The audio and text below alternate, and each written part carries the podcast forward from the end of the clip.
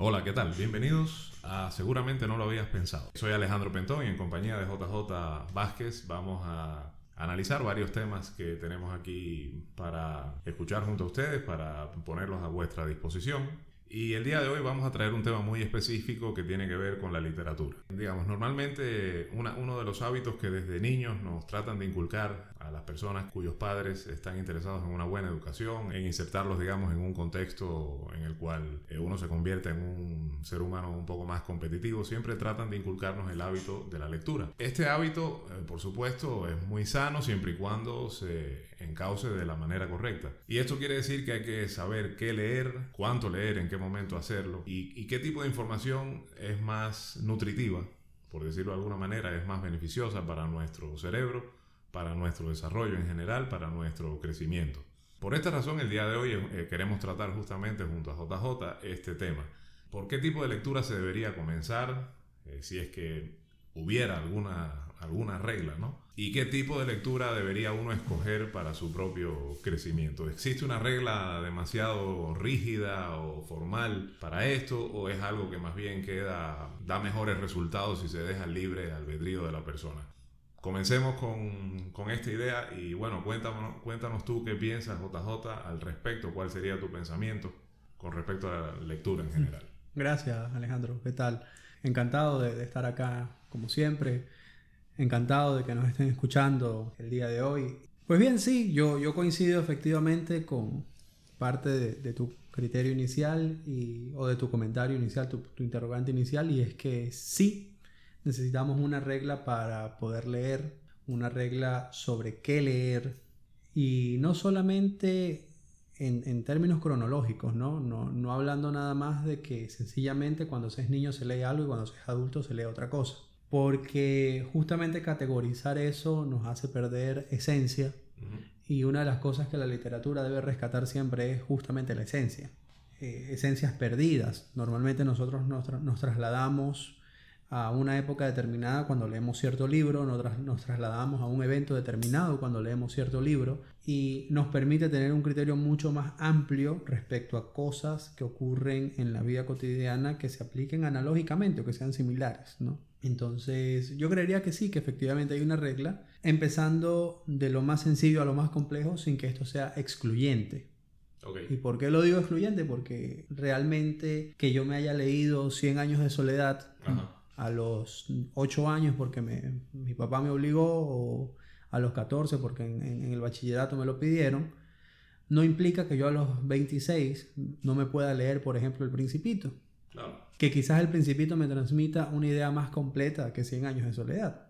Claro, sí, no, y de hecho, eh, por ejemplo, para muchas personas que, eh, digamos, su, su vida o su andar intelectual tal vez han ido por ramas un poco alejadas del mundo de las letras. No, digamos, no quiero decir alejados, pero que no están tan eh, intrínsecamente vinculados a ese mundo porque no es su campo especial, específico de investigación. Bueno, es mi caso, ¿no? Yo estudié ingeniería. Tal vez, eh, si quieren en algún momento de su vida, ya siendo adultos, ya siendo expertos en otras áreas, incursionar, por ejemplo, en mundos como la filosofía, yo creo que el mismo principito sería un, buen punto de inicio. Porque realmente las enseñanzas que traen tienen, tienen mucha vinculación con la parte filosófica en general, con, el, con, el, digamos, con la aproximación del ser humano al acto de filosofar, que no es más que detenerse en lo que esté haciendo y analizarlo para ver si se puede mejorar, si hay que dejar de hacerlo, si se continúa haciéndolo como se está haciendo, que es básicamente lo, que hacen los filósofos. ¿no? Entonces, eh, es más o menos lo, que dices tú. Y yo, por ejemplo, yo me leí El Principito cuando yo era niño. Y tengo muchos, muy buenos recuerdos porque incluso hasta, hasta recuerdo que una vez apliqué, intenté aplicar conscientemente un pasaje de lo que de, ese libro que tiene que ver justamente con eh, cuando están el principito y la zorra y bueno, el zorro, no me acuerdo. El zorro. el zorro, claro. y, y, él estaba tratando de, de, domesticarlo y el zorro le dice, no, no, pero no me puedes domesticar eh, así tan rápidamente. Tienes que irte acercando poco a poco. Un día tenemos que estar distanciados, al día siguiente hay que acercarnos un poco más y llegará un momento en que ya el, el contacto sea pleno. Entonces eso yo lo apliqué con un gato. Cuando era niño, ya me lo había leído y dije, tiene que ser verdad lo que dice. Y lo apliqué así, y perdón que sea autorrefer- autorreferencial, ¿no? Pero, eh, y lo apliqué con un gato callejero que llegó a mi casa y literalmente yo le quise dar comida y le puse un plato de comida, pero él no se acercó al plato de comida hasta que yo me fui. Entonces yo me di cuenta y dije, ah, esto debe ser como... Como el Principito. Y entonces empecé un- cada día a acercarme hasta que llegó un día en que le puse el plato y comió en mi presencia y dejó después de comer que yo lo, lo acariciara y todo eso. Ah, Y ahí viene una cuestión, la- algo que tú mencionaste que fue la edad, el momento en el que se lee. Eh, si yo me, bueno, había una, una escritora cubana, Mirta Aguirre, Ya. eh, si hay algún si hay, si hay algún oyente de esa nacionalidad y, y- y cree que esta información es incorrecta, no tengo problema con que me corrija, pero estoy apelando solamente a mi memoria, ¿no? Pero estoy casi seguro de que fue Mirta Aguirre, que ella decía que, por ejemplo, un libro o una obra literaria como El ingenioso Hidalgo Don Quijote de la Mancha hay que leerla tres veces en, en- en su vida. La primera cuando niño porque te divierte, te hace reír. La segunda en tu edad adulta porque te hace reflexionar. Y la tercera vez en tu vejez porque te va a hacer llorar. Entonces, eso un poco, con eso un poco ella quería ilustrar, me imagino, el hecho de que el momento en el que tú lees algo significa, eh, o sea, digamos, es- es, eh, definitivamente es un factor de importancia. Nuevamente, yo veía de niño películas de Cantinflas y veo esa misma película hoy y me río el doble porque me doy cuenta de que hay chistes que yo no entendía. Entonces así pasa con así pasa eh, ex- exactamente con la literatura. Hay libros que yo pienso que uno eh, en algún momento, eh, a pesar de que bueno dice ya, ya me lo leí, dice bueno eh, creo que es necesario volver a leerlo porque quisiera analizar esa lectura con el conocimiento nuevo, tales o cuales conocimientos nuevos que he adquirido a lo largo de estos últimos, por ejemplo, dos años, que me parecen relevantes. A ver qué me parece, si pienso lo mismo. Claro, no, es interesante, yo apoyo de hecho ese punto porque a, a mí me gusta, me gusta mucho afili- afiliar o asociar la parte filosófica con la parte esotérica. Ujú. ¿ok? Y recuerdo que en algún momento, por circunstancias X o Y de la vida, eh, di con un libro netamente esotérico denominado El Kibalión. Ajá. Lo leí recién graduado del bachillerato. Y pues me pareció un libro que decía más de lo mismo, pareció un libro de autoayuda, a mi criterio. sí. Posterior a esto, por avances propios de mi vida, ese libro fue construyendo, lo volví a leer y fue construyendo en mí otra perspectiva. A los años lo volví a leer por tercera vez y creó en mí una perspectiva más completa. Cuando yo traslado eso o esas perspectivas que son más técnicas en un libro como El Kibalión a un libro literario y coloco un ejemplo, eh, estos libros que son para, para más una nueva generación, como los de Harry Potter, Ujú. ellos guardan en sí una- un, un sentido esotérico, un sentido Ujú. muy puro de religiones antiguas. Sí. Y muy pocas personas lo ven o, o muy pocas personas lo saben asociar. Ujú. Yo inmediatamente que pude asociar el contenido esotérico, que es básicamente gnóstico, de un libro como Harry Potter, que parece un cuento para niños, Sí. con un libro como el que había revi- revisado tiempo atrás del Kibalión, Sí. me di cuenta que efectivamente, si yo hubiese leído Harry Potter en primer, primero que el Kibalión, Ujú. hubiese tenido una, una manera de digerir mucho más fácil ese libro del Kibalión. Ah, mira. ¿ok? Claro. Eh, y no porque Harry Potter no contenga todas las respuestas que yo estoy buscando, sí las contiene. Sí. Pero para mí, un niño de, de 16 años, de 17 años, un adolescente, realmente era mucho más fácil y mucho más entretenido hacer eso. Sí. Recuerdo o tengo el mismo ejemplo con, por ejemplo, Moby Dick. Yo leí Moby Dick cuando tenía 9 años. Y recuerdo que me costó casi un año leer Moby Dick porque me aburría, me dormía leyendo Moby Dick. Ah. Ya hoy día lo puedo leer, te puedo dar una opinión completamente centrada del libro, te puedo hablar de la filosofía del libro, como, como tú bien lo planteaste, pero sigue siendo un libro que me aburre. Ah, mira. ok.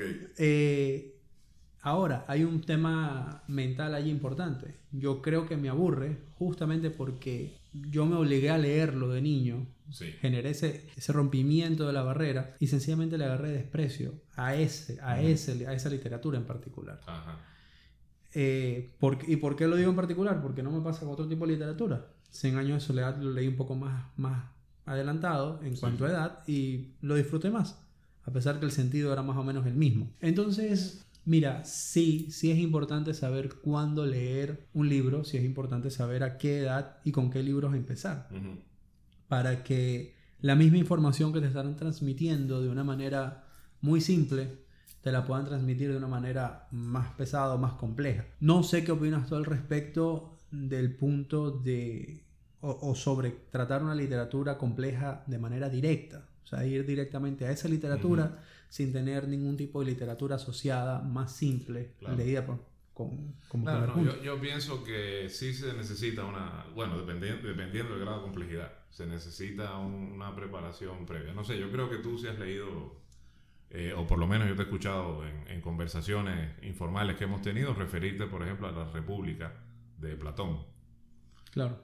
No es un libro que puedas leer una página diaria y ya, porque, digamos, las porciones importantes del- de la enseñanza que, que transmiten eh, vienen dadas en fragmentos largos. Entonces, interrumpir esos fragmentos no te, digamos, no resultaría en algo didáctico para ti si, vas a aprender- si quieres aprender algo de eso. Entonces, definitivamente, yo creo que antes de eso sí deberías leerte por lo menos algo más sencillo del mismo autor, de Platón, ¿no? Ok. o de temas relacionados. No, no- no necesariamente del mismo autor. Yo, por ejemplo, sí me recuerdo de lo primero que yo leí de Platón, no estaba muy relacionado con eso tampoco, pero por ahí yo, era la apología de Sócrates, que es básicamente el alegato de su defensa cuando es eh, enjuiciado, etcétera, ¿no? Y ya después eh, me lancé por, por, algo, por algo más complejo, pero también yo tenía eh, tal vez, digamos, cierto background de otros, digamos, de lecturas similares de otros autores y temas más o menos afines y en, en ciertas, por lo menos en cierta proporción. Entonces yo sí creo que sí, que es necesario comenzar primero por lo más sencillo antes de lanzarse a lo más complejo. Sobre todo si no tienes demasiada experiencia o si no has cultivado todavía o estás cultivando recién el hábito de la lectura. Ya tal vez para alguien que, digamos, para una persona cuyo trabajo intelectual es constante y vive de eso y está constantemente leyendo y, y buscando eh, información por esa vía, digamos, por la lectura, yo creo que eso se le, se le facilita un poco más, porque el mismo, di- digamos, la misma práctica diaria lo ha habituado a desentrañar toda, cualquier tipo de complejidad que pueda encontrar en un texto, pienso yo. Ahora, eh, hay- escuché algo de lo que tú estabas hablando que me llamó la atención y que me hizo un poco de, de- de ruido, y era, fue la palabra autoayuda, o libros de autoayuda. ¿Qué piensas específicamente tú de los libros de autoayuda? ¿Qué, qué crees de eso? A ver, con, con el tema de los libros de autoayuda hay, hay algo importante y es que para mí en su gran mayoría no sirven. Ya. ¿ok? Yo, yo soy muy tajante en ese aspecto porque yo creo que efectivamente la reflexión, la real reflexión, la verdadera reflexión llega cuando por ti mismo lo piensas, cuando por ti mismo lo asimilas. No cuando alguien te lo dice de una manera tan expresa. Es Ya. decir, ahí, ahí yo coloco el ejemplo del, de- del libro que tú citaste hace, hace poco, el de la República de Platón. Ajá. Eso me enseñó a mí un poco a generarme un criterio sobre la verdad o la esencia en la que, en la que vivimos, Ujú. etc. Que si, por ejemplo, me lo hubiese dicho Paulo Coelho, Ujú. yo hubiese hecho caso omiso. Ok. Porque- ¿Por qué? No me gustan que me digan las cosas, no me gusta que sea tan sencillo. Creo que se pierde esencia. Es decir, la lectura, uno de los fines de la lectura es justamente generarte interés o despertarte ese, ese sentido en- dentro de tu cabeza en el cual tú quieres razonar sobre cualquier idea que se te, está- se te está plasmando. ¿Cómo tú razonas sobre una idea que es tan expresa, que es tan, ta- tan explícita? Claro, tú dices que está presentada así como, como una especie de dogma. De, Exactamente. es así y listo. Exactamente. Ok. Ahora, pero una pregunta, ¿y entonces por qué tienen tantos éxitos esto? Es porque se venden, ¿no? Bueno, Se venden. el, el éxito no implica que No implica sea que bueno. sea. Eso estamos de acuerdo, claro. Eh, entra- entraríamos a, a analizar también el, el mismo fenómeno con la música, con, con todo. Efectivamente. Exactamente. Ahí tenemos mucho a, a- un, a un productor de música, casualmente, Sí. eh, que tiene un canal bastante popular, El Chombo. Yeah, Se claro, lo dijo sí, El Chombo. sí. Él produjo éxitos muy grandes, El Gato Volador, Dame tu eh, cosita. Dame tu cosita. Suenan rápido, Sí. llegan a todo el mundo. Sí. La, la gente le gusta, no sabe por qué le gusta, Ajá. pero sencillamente le gusta. ¿Y es por qué? Porque están dejando que su subconsciente eh, duerma, que su subconsciente disfrute de algo superficial. Ya. Lo mismo pasa en la Ahora, literatura. eh, en, cierta forma, ¿no crees que están diciéndoles algo que ellos están deseosos de escuchar? O sea, sus, sus adeptos, quiero decir. El, el, autor está usando el lenguaje justo que el, el, el lenguaje y el contenido que justamente el lector quiere escuchar. O sea, tú eres grandioso, tú vales tanto, ni sé qué, ni sé cuánto. Claro, pero, pero, pero ahí lo que necesitas es un psicólogo. Claro. y, y, y, suena, un poco tajante, pero realmente cuando uno necesita escuchar algo o, necesita saber algo, uno se refiere o con una persona que es especialista en desentrañar estos temas, estos temas mentales, o en su defecto con unos muy buenos amigos y un par de bielas en donde tú le preguntas a tus amigos qué piensas tú de mí, ah, con un familiar, con tu esposa, con tu mamá, porque sabes que eso te va a nutrir si es que tienes un, tanto, una, una tanta afectación como la autoestima. Pero de resto, la lectura es justamente para nutrirte y hacerte mejor a título intelectual. una, autoayuda que es tan explícita, que es tan expresa, no te va, no te va a generar a ti ningún tipo de evolución entonces estamos, estamos leyendo para qué, sencillamente para gastar tiempo. Claro. Y eh, digamos, en tu criterio, ¿cuáles podrían ser o cuál podría ser la principal característica por la cual podamos darnos cuenta de que un libro es de autoayuda? O sea, en la actualidad igual todos tratamos de mm, presentar, digamos, nuestro trabajo de la manera más apetecible para, para el público de forma tal que lo quiera escoger simplemente por el título. ¿no? Eh, yo he leído libros muy buenos con títulos muy vendedores. Pero a eso me refiero. Digamos, si te dicen el título, o sea, no solamente por el título vas a deducir que ya se trata de un libro de autoayuda. ¿Qué otras características tú verías ahí como para darte cuenta de que sin necesidad. Bueno, aparte de que hay autores ya famosos, ¿no? Y que obviamente si está escrito por un autor X ya sabes que se trata de eso, ¿no? Pero aparte de eso. Claro, efectivamente. Bueno, sin, eh, si, si, la pregunta va referida a cómo saberlo sin la necesidad de leerlo, Ajá, hoy día existen cualquier cantidad de herramientas digitales para poder determinar esto. Es decir, un, un, resumen que también viene en la contraportada del libro, un prólogo que, que más o menos me indica hacia dónde va si es una novela, si es una reflexión personal, si se trata de una investigación científica, si se trata de un análisis filosófico. Todo esto viene eh, como preámbulo en, los libros. Con las tres primeras páginas que tú leas ya tú sabes a dónde va dirigido. Y eso es algo que una persona que esté acostumbrada a leer no le va a costar mucho. Tres páginas, salvo que sea un artículo científico que, que amerite un poco más de esfuerzo, realmente no, nos quita mucho tiempo para determinar qué tipo de literatura es. Claro. Ahora, pero mira, eh, con respecto a, la literatura ocurre, pues nosotros, o por lo menos yo hace un rato quise establecer la conexión entre, entre la literatura y lo que pasa también con el fenómeno de la música. Eh, pero bueno, con la música realmente eh, lo máximo que nosotros hacemos, salvo que nos querramos dedicar al, al, mundo de la música, lo único que nosotros hacemos es decir si nos gusta o no nos gusta. Y el día que queremos hacer una fiesta, ponemos la música que nos gusta, el día que querramos, qué sé yo, pasarla bien, motivarnos, eh, hacer ejercicio, ponemos la música que nos gusta. Pero en el caso de la literatura hay mucha gente, sobre todo con los libros de autoayuda, que terminan rigiendo sus vidas por el contenido, bueno, ya no solo de un libro de autoayuda, sino de todo el material, ya sea audiovisual etcétera, que genere el gurú que, que escribió ese libro de autoayuda. Y rigen sus vidas, el, futuro también de su futuro laboral, crean sus empresas o sus emprendimientos y las guían justamente por eso. Ahí yo pienso que ya la influencia es un poco más, eh, digamos, más importante que, el caso de la música, que igual algún día dedicaremos algún podcast justamente para analizar esto. Pero, ¿qué, ¿qué, es lo que, o sea, qué es lo que mueve a una persona por lo menos durante una porción de su vida, porque también yo me doy cuenta de que estos gurúes de la autoayuda tienen sus eh, ciclos de vida útil, pero durante esos ciclos eh, ganan una gran cantidad de adeptos que durante ese tiempo guían sus vidas por lo que dice esta persona y, y digamos, lo hacen prácticamente sin, sin cuestionar nada de lo que dice. ¿Qué es lo que lleva a eso? Claro, o sea, hay, hay, algo muy importante y es lo que se llama la lógica argumentativa. Normalmente estos, estos gurús generan eh, algo que se llama falacia circular.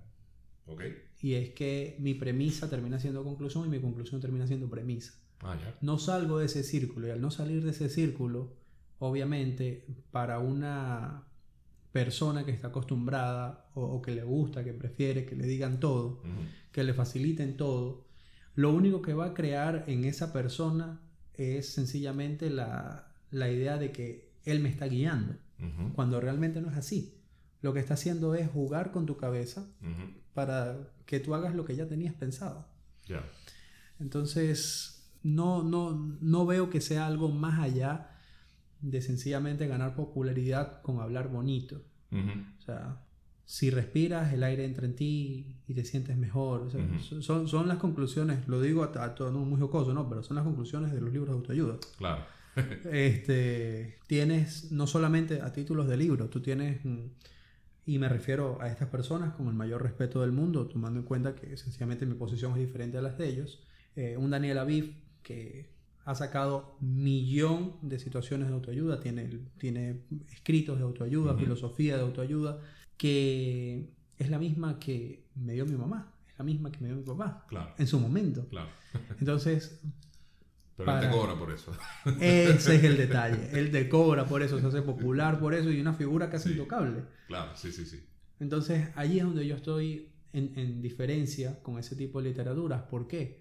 Porque si tú quieres generar una autoayuda, lo puedes hacer. O sea, no está mal que alguna persona lo necesite. Claro. Lo que yo sí veo a título negativo es que se menosprecie de una manera implícita el de una persona que estudió 5 años, 10 años de psicología, con especialidades y todo lo demás, el que estudió psiquiatría por tanto tiempo, Claro. frente a una persona que sencillamente sabe hablar, te generó una idea que te gustó y te manipula con esa idea que te gustó. Claro. Entonces, ahí es donde yo tengo el, el choque. No, no, no puedes cobrar por lo mismo que una persona que...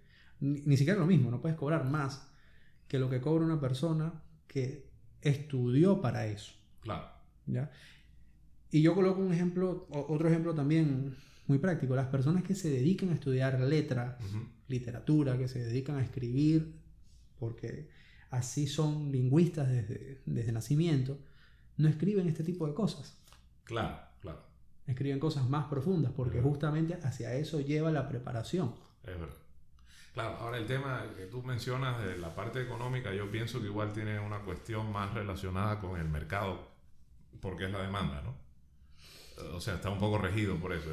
Pasa, ahí sí pasa lo mismo que con la música, ¿no? Eh, hay, Claro, hay música que pasa de moda y hay música que, que, digamos, mientras está de moda factura muchísimo y cuando ya pasa, pues obviamente deja, le deja su lugar, le cede el lugar a la, a la siguiente, al siguiente ritmo que se va a poner de moda, etcétera, etcétera. Y yo pienso que con la literatura un poco pasa lo mismo, y con estos gurúes de la, de la autoayuda y de la superación personal y todo eso. claro, pero hay, un- hay un tema, hay un tema importante. Ujú.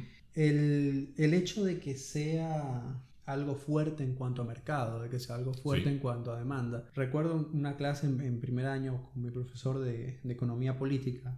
Él nos dijo, el ser humano está acostumbrado, el, el público en general está acostumbrado a transformar lujos en necesidades. Ok. ¿ok? Y eso lo que lleva a, a un título analógico es que las cosas que antes no eran importantes, ahora sí. Ahora lo son. Y no es necesariamente por evolución, Ujú. es sencillamente porque dos dijeron que sí, el tercero se quiso copiar y el cuarto imitó y se creó una demanda tal que ahora todos lo necesitan. Ya. Tiempo atrás los celulares no eran necesarios, la gente vivía sin celulares. Exacto. Hoy día no nos imaginamos vivir sin un, sin un celular, Ujú. Ni siquiera se nos ocurre, o sea, se, se cae el wifi y todos nos volvemos locos. Sí. Entonces, es sencillamente una transformación social, una construcción social, ese tema de demanda. ¿Cuál es, qué es lo que me preocupa a mí de este tema de demanda? Como bien señalaste con el tema de la música. Hay un éxito que en su momento se fue el boom, le da paso a la siguiente canción y pierde un poco el efecto. Pero colócalo después de unos años en una fiesta, ese boom que ya no es éxito. Ujú. Y lo tienen como algo de antaño, como un recuerdo que te da nostalgia y te pone a bailar y te activa, Ya. eh, tomando en cuenta que sea, que sea este tipo de música, ¿no? El gato volador, ejemplo. Ya, sí, sí. Estás en, un- en una buena fiesta y de repente son el gato volador y todos se paran a bailar. Claro. Ah, brincan, etc. ¿Qué pasa? A medida que estos éxitos se van haciendo más populares, es lo que va quedando en la cabeza de las generaciones futuras. Futura. Claro. Lo mismo pasa con la literatura. Sí. Si lo popular va a ser un tema como eh, la autoayuda, los demás libros van a ir quedando como polvo y va a ser un vejestorio que nadie va a querer ver. Y no va a haber padre que le enseñe hacia el hijo. Ahí yo tengo cierta... O sea, no estoy tan seguro de esa predicción porque igual existen los clásicos. ¿Cuántos clásicos leen los niños hoy día? No, eso sí no sé, no, sabría decirte, no he hecho... Pero, a ver, el, el clásico justamente tiene el... por su definición como tal, es, digamos, la obra que, que trasciende en el tiempo, la que pasó la prueba del tiempo, básicamente. Y pasa lo mismo en la música, ¿no? Y es verdad, en la actualidad eh, decir que un niño escuche música clásica no es lo más común realmente.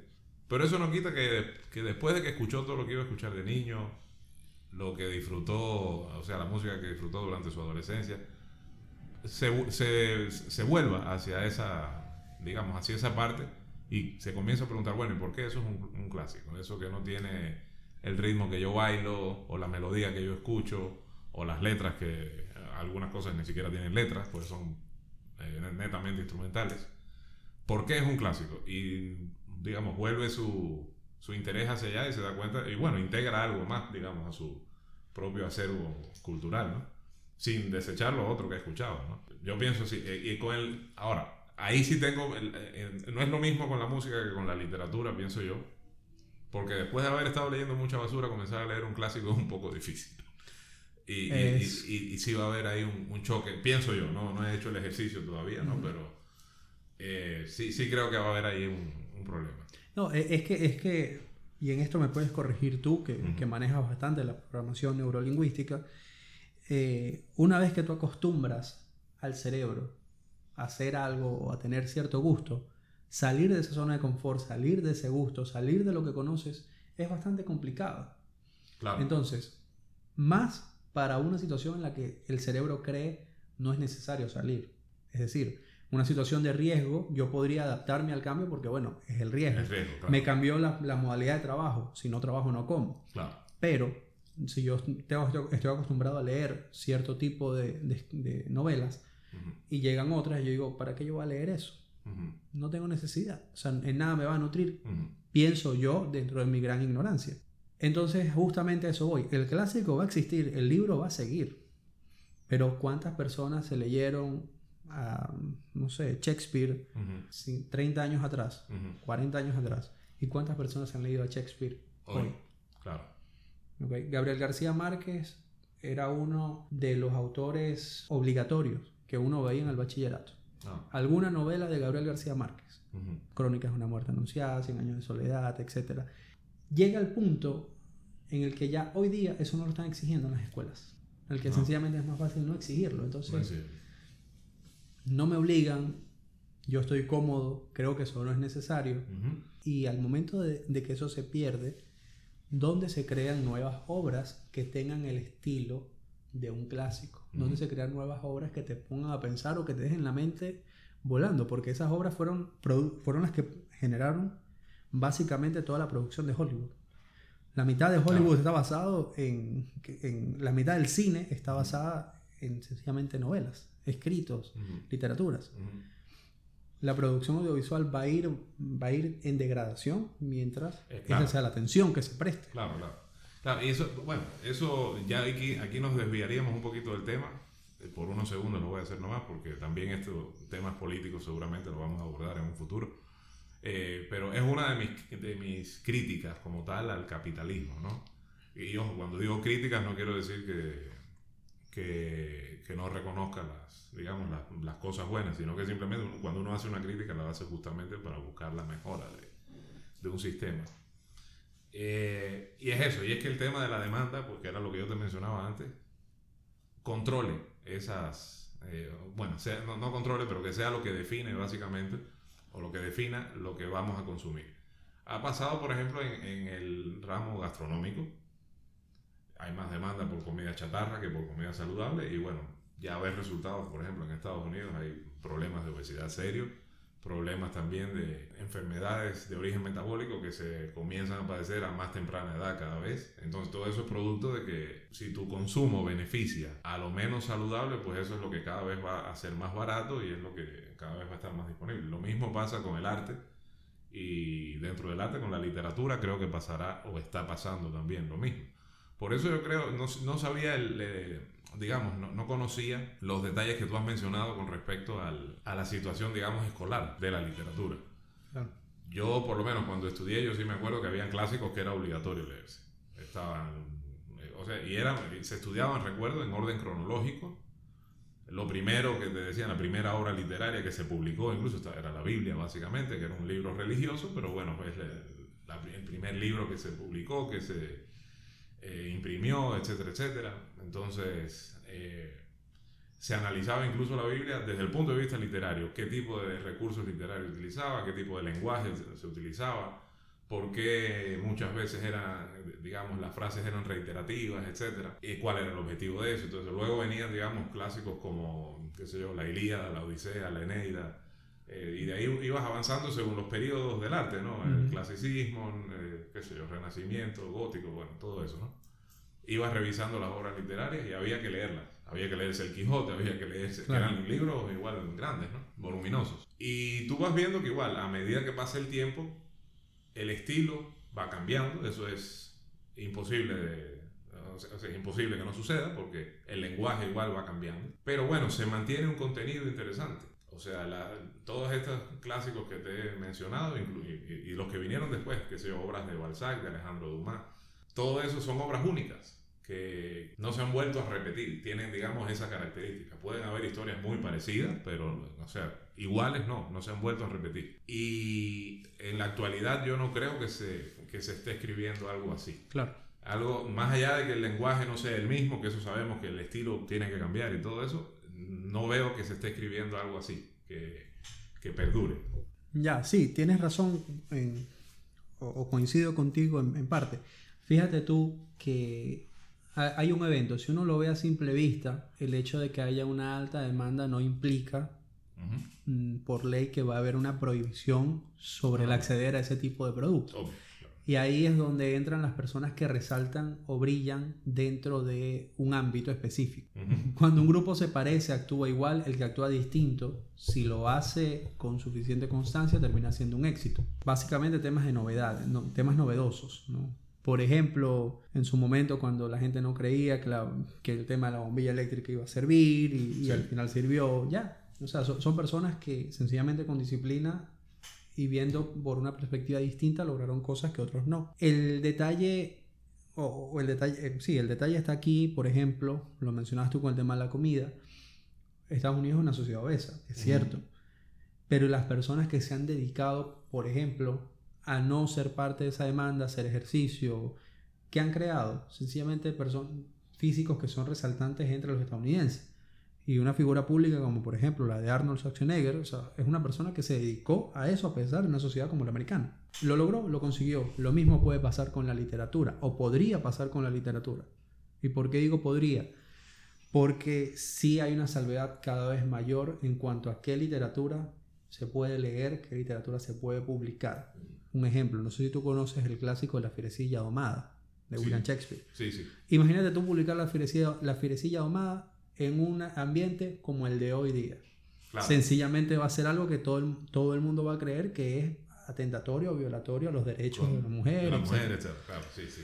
Entonces, ya es un libro que de por sí, en este periodo, mientras esta, a mí me gusta llamarlo generación de cristal, viva, no se va a poder republicar, no se va a poder tomar a colación.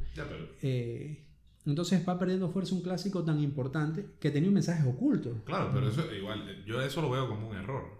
O sea, si fuera así como tú dices, que esta generación no tolere ese tipo de mensajes, pues está bien, no, tolera, no te quedes con el mensaje, pero analiza la obra, o por lo menos analízala para mejorar tu, tu percepción con respecto a, a, la idea o a la ideología que estás defendiendo. Eh, o sea, yo no, no pienso que en general ninguna obra literaria deba prohibirse justamente por el valor histórico que tiene, ya sea positivo o negativo para ti. O sea, si el día de mañana no existiera un libro como Mi lucha de Adolfo Hitler, ¿cómo sabríamos el pensamiento, o sea, lo que hay en el pensamiento de alguien con, con tendencias totalitarias o fascistas como lo era Adolfo Hitler? Si en, si en ese libro está reflejado su pensamiento. Si no estudiamos eso, ¿cómo, ¿cómo sabemos en realidad cómo piensan las personas así? Sabemos que igual es imposible por un solo libro darte cuenta de todo lo que hay dentro de una persona, pero por lo menos se resume su, su pensamiento, en este caso político, ¿no? Claro. Y ayuda, ayuda bastante, pero ahí, ahí está el tema. Justamente como creemos que no es necesario, perdemos el interés al ver una obra que sencillamente, de una manera muy superficial, llama a ideas contrarias a las que tú tienes, y yo me ofendo rápido, yo sencillamente veto el libro. Y es perder clásicos. y, es mi miedo inicial, o sea, el hecho de que se pierdan clásicos. Es decir, yo no estoy en contra de, de libros que sean bestseller, que sean populares, porque como te dije en un inicio, tenían, tienen un, mensajes interesantes. Pero tienen que ser en transición. O sea, yo me leo primero algo simple y de ahí voy a lo complejo. No sencillamente leer algo simple y con lo simple me quedo o desviarme a una categoría que no me va a aportar nada, como lo es la autoayuda. Claro. Que, que era mi, punto inicial. Entonces, sí, sí me preocupa y sí me llama la atención que eso está pasando, va a seguir pasando. Cada vez van a haber más comentarios negativos y va a haber más veto a, ese tema. Entonces, ¿cómo lo solucionamos? Sencillamente con conciencia. Y seguramente no lo habías pensado, que con conciencia es donde tú vas a llegar al punto en estructurar un plan de lectura o puedes estructurar un plan de, lectura si no es para ti como una persona adulta, para tu hijo, para tu sobrino, para tu primito, para cualquier persona que tú creas que puede construir todavía un hábito de lectura importante que lo va a llevar a desarrollarse mucho más. Y colocaste un ejemplo importante que también lo, rescato, el tema de la Biblia. Antes se estudiaba en bachillerato, es verdad. Hoy día necesitas estar en una situación universitaria para poder estudiar eso mismo que, que se estudiaba en bachillerato. Yo, por ejemplo, y te estoy hablando yo eh, de un país como Cuba, que fue donde estudié en el bachillerato, que es un país ateo, prácticamente. o sea, oficialmente. ¿no? En Cuba existen muchísimas versiones de, de religiones, eh, tanto, digamos, católico, cristiana, como también afrodescendientes, ¿no? O sea, que vienen del, del continente africano. Pero oficialmente el Estado es, laico, es ateo, pero aún así en, en, las clases de literatura, estoy hablando ya de nivel de enseñanza media superior, te hablaban, o sea, te decían que el o sea, tenías que saber, obviamente, porque esto es algo que de, conocimiento universal, que el primer libro que se editó, que, que, fue impreso incluso, fue la Biblia. Y si bien no te mandaban a leerte la Biblia completa, eh, porque es igual, es una lectura un poco densa para un año lectivo, ¿no? que tienes que, en el que tienes que revisar varias obras. Si te mandaban a revisar pasajes específicos donde tú pudieras por lo menos darte cuenta de qué tipo de recursos literarios se utilizaban en esa época y, cuál era el lenguaje, ¿no? Y tener la oportunidad de analizarlos, no desde el punto de vista del contenido, pero sí desde el punto de vista, digamos, literario, técnico, específicamente, o sea, del lenguaje, etc. Entonces, sí, yo, yo pienso que, que, lo que habría que lograr es eso, una especie de plan de estudio. Si es que no existe eso a nivel escolar, por lo menos uno trazárselo de manera personal para uno y para sus seres queridos, ¿no? Para, sobre todo para la descendencia, ¿no? ¿Por dónde comenzar a leer? ¿Qué es lo primero que debes leer? Y, y la razón por la que yo creo que en el sistema de educación en general se hacía de esta forma, de comenzar a leer, digamos, primero los libros eh, clásicos en orden cronológico, por razones muy específicas, para que cuando tú te vayas a dedicar a escribir, no vuelvas a repetir lo que ya está hecho, básicamente, en primer lugar. Y en segundo lugar, como para que aprendas históricamente cómo ha venido evolucionando el lenguaje, cómo ha venido evolucionando la forma de escribir, la forma de leer, los, los, mismos hábitos de lectura, para qué se leía antes, para qué se lee hoy. Ah, tengamos en cuenta que cuando se escribió la Biblia, leer tampoco era un, un, hábito de la población, o sea, de las masas. Pues mucho, la gran mayoría no sabía leer. Claro. Hablamos de que había muchos jornaleros, mucha gente que trabajaba y, y, no tenía tiempo para la actividad intelectual. Digamos, en lugares como Japón, yo recuerdo, bueno, la historia de Japón es un poco oculta en general, pero creo que alrededor del siglo XV, XVI fue que se, se terminaron, por decirlo así, se, se terminó un periodo muy largo de guerras internas, ¿no? Dentro, entre los propios eh, dirigentes de, eh, de samuráis, de, o sea, de feudos, básicamente. Y se consolidó en una sola nación y a partir de ahí, pues los samuráis quedaron desempleados y se dedicaron, pues, a, a, las, actividades intelectuales. Que ya, porque eran, los samuráis eran una casta noble, digamos, no estaba en, el, en el tope de la nobleza, pero tampoco estaba abajo. Entonces, lo que, la, actividad que encontraron fue esa, la actividad intelectual, artística, etc. Entonces, todo eso tiene su contexto y, hay que, y es bueno analizarlo y estudiarlo para que después, si te quieres leer un libro de autoayuda, pues que por lo menos te sirva. Porque ya has leído previo, lo, previo, has leído, digamos, a, los clásicos, qué sé yo, a, bueno, Platón, a, todos los presocráticos, o por lo menos a uno de ellos, o Descartes, bueno, toda, la, toda la filosofía de los autores que verdad se constituyen clásicos del día de hoy. Claro. Mira, eh, de eso rescato, eh, aprovechando lo que dijiste, algo bastante importante, ¿no? trasladándome a un periodo histórico, y es justamente en el momento en el que se crea la Biblia. Con la creación de la Biblia se creó algo que se llamó, se, hizo algo que se llamó el Edicto de Milán, que fue básicamente un consejo donde cientos de, personas se reunieron y decidieron qué pasajes bíblicos iban ah. y qué pasajes bíblicos no. No, exacto. Y esto, ¿por qué? Porque justamente querían generar un tema de, dominio de masas, etcétera, etcétera. Cuando Constantino levanta la iglesia, y eso se traslada al día de hoy, ¿quién lee la Biblia en la ceremonia, en el ritual del, catolicismo? El cura, el padre. Eso pasaba en los tiempos de Constantino. Como la gente no sabía leer, sencillamente se agarró una persona que sí sabía y leía lo que le interesaba de eso. Enseñó a leer a unos tantos, les dio una Biblia y les permitió comenzar a transmitir el mensaje, a retransmitir el mensaje, sin idea de que la estructura del libro tiene cortes que si uno los revisa, tienen una brecha oscura, una, brecha que no, tiene explicación a título cronológico. ¿Por qué? Sencillamente se les educó bajo un concepto de no saber leer, se escucharon y se creó un analfabeta, un, un analfabeta o un alfabeta funcional. O sea, sencillamente se, se, quedó con lo que escuchó y no interpretó más allá. Es el mismo problema que se trae con la literatura moderna, llamada literatura moderna, o la literatura clásica el, o más acentuado aún lo que decía hace un rato, eh, el tema de la autoayuda frente a, un, a, cualquier clásico eh, filosófico, ¿no? Ya. Entonces, eh, justamente el riesgo de no tener ese plan de lectura, el riesgo de no llevar una, una ecuación simple para poder nosotros organizar ideas o crear ideas respecto a esta lectura, es centrarnos a leer cosas que no debemos leer. Claro. Eh, creo que ese es el, el, fin de todo esto. ¿Cómo saber qué tenemos que leer? Comencemos a, a título muy particular. Yo no sé si tú tengas otra posición, pero como, una, como una sugerencia muy general, el, solamente el hecho de limitar textos que no aportan en generar picardía mental, en generar que uno quiera pensar sobre lo que leyó, son textos que tienen que salir de nuestro, de nuestro campo. Y a partir de ahí, leer textos que te generen justamente esa curiosidad de lo más sencillo a lo más complejo. Comencemos con los textos para niños, El Principito, Ame y el Niño de las Estrellas, mm, por, dar algunos ejemplos.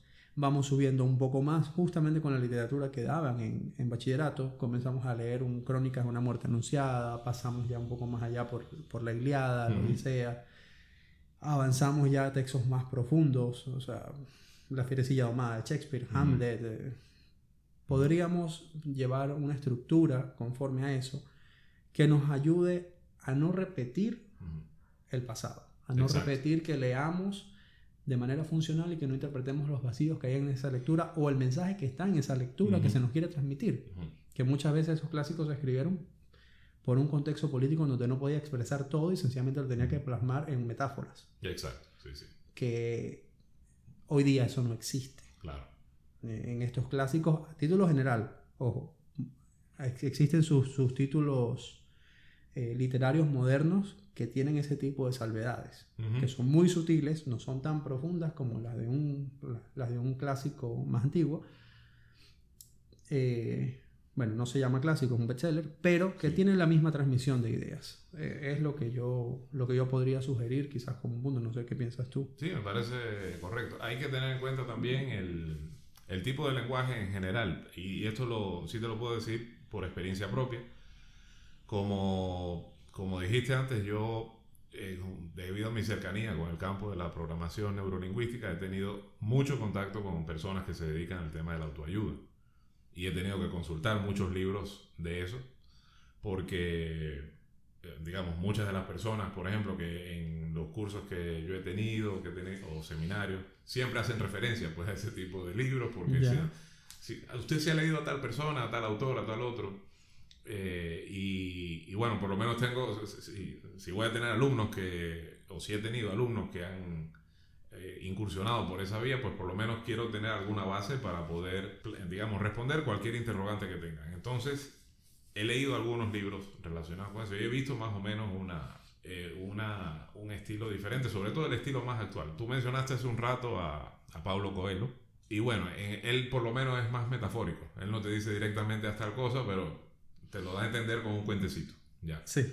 Este, en el caso de los, de los autores más actuales, eh, ya son gente que habla un lenguaje directo y ese mismo consejo que tú dices que normalmente te lo debe dar un psicólogo o algún terapeuta o en el peor de los casos un amigo tuyo que, eh, con el cual tú tengas mucha confianza o un familiar con alguna, algún café o alguna cerveza de por medio, eh, esos mismos consejos te los dan en un lenguaje empresarial o en un lenguaje, digamos, Sí, de marketing. Como, no sé, eh, utilizándote frases como tienes que tener, eh, eh, qué sé yo, gestionar tus emociones. Cuando en realidad lo, lo que un, un, amigo normalmente te diría es tienes que tener más control sobre, lo, sobre tus emociones. Ellos no, utilizan gestión porque saben que eso es lo que está de moda en el mundo. y tienes que salir de tu, de tu zona de confort cuando tu amigo te diría, oye, despabilate, que es una orden mucho más directa, ¿no? Entonces, este, eso es algo que tienen en común, el lenguaje. Y cuando te das cuenta, terminas leyendo una gran cantidad de autores que en el fondo te están diciendo todos lo mismo y de la misma forma. Y ahí, digamos, es como cuando eh, en genética te encuentras con cruces endogámicos. terminas con una, una decadencia eh, genética misma, ¿no? Una decadencia de cromosomas que realmente eh, tiende a la extinción de la especie aquí. Entonces, eh, esto va en contra justamente, o sea, lo, que termina haciendo es ir en contra de tu intelecto. O sea, tiende a la extinción del intelecto, del intelecto como tal. Exactamente. Y el hecho de que te dé resultados en otras áreas, yo lo pondría bastante en cuestionamiento. Yo no sé si todas las personas que, que leen libros de autoayuda, donde viene el, el, coach y te dice tienes que tener, eh, no sé, mentalidad de león y, de, tienes que ser cazador, no puedes ser presa y todo eso. No sé si de verdad la gente que, que lo sigue obtiene los resultados deseados. Asumo que algún porcentaje sí lo haga, porque estoy seguro de que también dentro de esa gente hay gente que previamente leyó algo más y le faltaba tal vez un par de frases por ahí que los autores clásicos no tenían porque no viven en nuestros tiempos y no saben cómo piensa la persona de hoy. Y esta persona sí, entonces eso fue simplemente el gatillo que disparó el, el, arma, ¿no? Pero eh, no creo que sea la realidad para la gran mayoría de, de ese público tampoco. Sin embargo, bueno, muchos lo siguen. O sea, continúan siguiendo. Yo te coloco un ejemplo real. Sí. Hay un autor que trabaja justamente con textos de autoayuda, en el cual su primer libro fue dedicado a la situación deportiva. ¿Por qué? Él era el psicólogo deportivo de la selección de Venezuela eh, de fútbol, de, la selección masculina. Okay. ¿Qué ocurre? Esta persona es la que le daba toda la ayuda psicológica a ellos para motivarse, salir adelante, etc. Crea su primer bestseller relacionado a eh, autoayuda. Fue muy vendido, muy vendido, sobre todo en Venezuela, por, la naturaleza del autor. Claro. Pero yo coloco el ejemplo práctico. Si él era psicólogo deportivo, justamente para motivar a un grupo de personas que tienen capacidad, porque tienen capacidad, hay, hay personas particulares de, de, ese equipo de fútbol que han salido a Europa a jugar, pero tienes una selección que nunca ha llegado a un mundial. Claro. Entonces, ¿dónde está realmente el aporte de esa autoayuda que quiso gestionar este psicólogo? Si así gestionó la selección, ¿cómo gestiona a una persona a la que ni siquiera está viendo. Claro, exactamente. No, y ahí entra, entra eh, juega un papel importante lo que tú mencionabas hace un rato, y es el hecho de que el, en el caso de la literatura específicamente, el lector se plantee sus propios cuestionamientos y, y por sí mismo llegue, digamos, al descubrimiento de alguna, de alguna verdad que haya dentro de la literatura. Que eso, los libros de autoayuda realmente no te lo permiten porque son todos muy generales. Ellos te, te dan ayudas, te dan ayudas demasiado generales y como te digo, al final todos los autores terminan diciendo lo mismo. Porque sus libros van dirigidos a las masas. El problema está en que si tú encuentras que eso es útil para ti, tú inconscientemente estás aceptando que eres uno más de la generalidad. Exactamente. O sea, que tus necesidades son muy generales y muy del promedio. Ahí tendrías que, que, analizar bien esa parte dentro de ti. Si tú quieres algo verdaderamente distinto, tus problemas no pueden ser igual al del promedio, ni mucho menos tus ambiciones, ¿no? Entonces, e, ese es otro, otro punto, en, mi caso, por lo menos de lo que yo veo, me parece un, punto en contra. Bueno, para concluir, pues ya estamos creo que con, con, el tiempo, ya tenemos casi una hora.